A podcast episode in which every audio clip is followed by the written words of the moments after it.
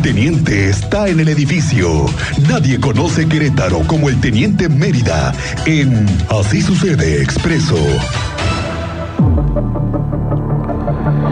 Regresamos contigo, Teniente Mérida, la México Querétaro. ¿Cómo te va? Buenas tardes. ¿En qué va la situación ahí? Nuevamente, Miguel Ángel, buenas tardes, buenas tardes a nuestra audiencia, para los que se van incorporando a la transmisión Así Sucede Expreso a través de Cristal 101.1 de FM. Les pongo al tanto que hace un par de minutos ha sido liberado el carril eh, de extrema izquierda en dirección a la Ciudad de México, esto tras el diálogo con los manifestantes, están tratando de convencer y poder liberar, pero a ver el sentido en dirección hacia la capital de Querétaro.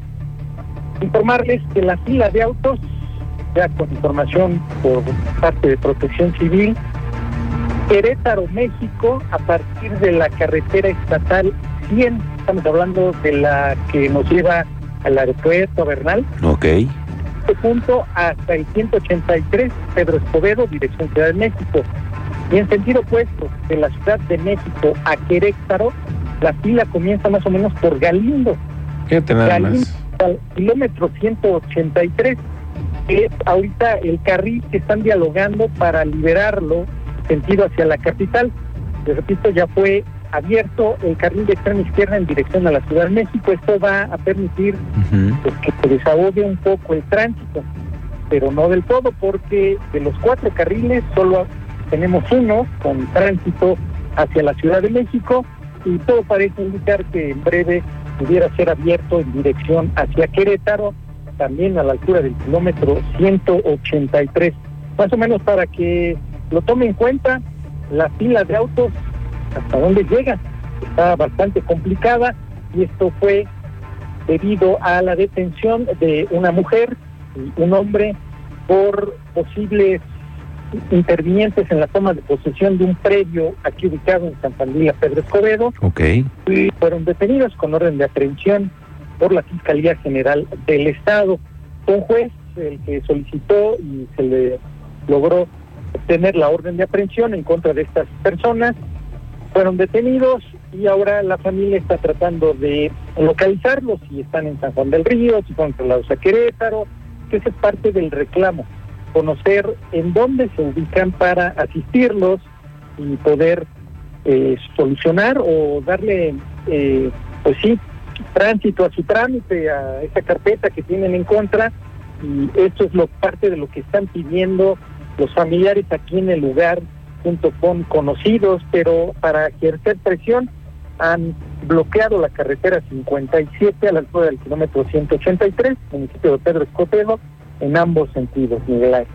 Hasta aquí la actualización, ya si se llega a un convenio, un acuerdo o ellos están satisfechos con la información que se les ha proporcionado, les pongo al tanto. Mientras tanto, pues si el bloqueo sigue parcial, ahora parcial, en ambos sentidos de la carretera 57 kilómetro 183. Oye, y es que otro ese ese tema creo que se pudo haber resuelto, teniente, porque ahí en San Fandila ya se sabe que el tema de, la, de las propiedades ha sido un asunto desde hace tiempo, no es ninguna novedad. Las autoridades municipales conocen de los problemas que tienen ese tipo de comunidades.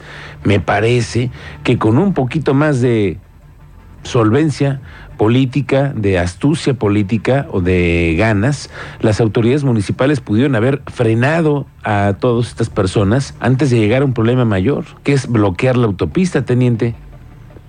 Sí, de hecho ya se tiene, Miguel Ángel, eh, de conocimiento las personas que se encuentran aquí en el lugar, ya son de conocimiento también de las autoridades locales. Mm. Motivo que pudo haber pues dado un poco de tacto a las autoridades del municipio de Pedro Escobedo para haber entablado primero el diálogo y haber evitado que llegaran a este punto. Yo le preguntaba a la hermana, de la persona que ahora está en calidad de detenido, que a manera de ejercer presión era el bloqueo y cuál iba a ser el tiempo y ella me señaló que el tiempo iba a ser indefinido hasta que tuvieran ellos eh, pues datos o pudieran obtener información que les satisfaga a ellos sus necesidades en relación a dónde está ubicada, por qué está detenida. Ella misma en la declaración señalaba que su hermana tenía eh, un amparo, mismo que dice no fue eh, respetado y fue cumplimentada la orden de aprehensión, pero ahí ya son temas legales que nos centraríamos para ver si es sobre el mismo asunto, si es sobre otro asunto. Bueno, pero al final ella señaló e hizo énfasis en que no iba a despejar la carretera 57 no tener datos positivos de su hermana. Correcto, vamos a esperar a ver qué pasa. Y los concertadores, tanto de las autoridades federales como estatales y municipales, que tendrán que sacar adelante esta crisis que estamos en este momento pasando, porque de, de por sí, teniente, la gente está cansada de tanto tráfico pero la gente también se cansa de que las autoridades no solucionen los problemas que están ahí en la, en, la víspera. En el municipio ya sabían de este tema. Me parece demasiado que haya llegado a la autopista. Pero bueno, continuamos con tu reporte, teniente. Adelante. Mira, eh, habíamos dicho del médico que fue baleado en Cerrito, Colorado. Sí. El fiscal ayer, eh, al preguntarle si había avances en la investigación, él señaló que sí, que ellos, la fiscalía ya tenía avances, pero no habían podido obtener la declaración de la víctima debido a que eh, no ha podido prestar su declaración, ya que su estado de salud se reporta delicado y se encuentra en terapia intensiva. Se señaló que eh, la agresión con arma de fuego fue por al menos dos disparos lo mantienen, en, como te refiero, en terapia intensiva, pero la Fiscalía ha avanzado porque tiene testigos, tiene mucha información, así lo declaró el fiscal, tiene videos, hay cámaras, y así lo declaró el fiscal. Vamos a dar con el responsable. Está trabajando para recabar más pruebas, analizar estos testimonios de los testigos, revisar las grabaciones de las cámaras de seguridad en relación a el médico que fue baleado en Cerrito, Colorado, al exterior de una clínica. Datos también nos dio de la denuncia de recurrentes de abuso y violencia en anexos, Miguel Ángel, sí. que están relacionadas con lesiones, homicidio y privación ilegal de la libertad en anexos aquí en Querétaro. ¿eh? Han generado preocupación y han llevado a que estas carpetas cuando se denuncia se judicialicen y lleguen hasta tener detenidos con indagatorias exhaustivas.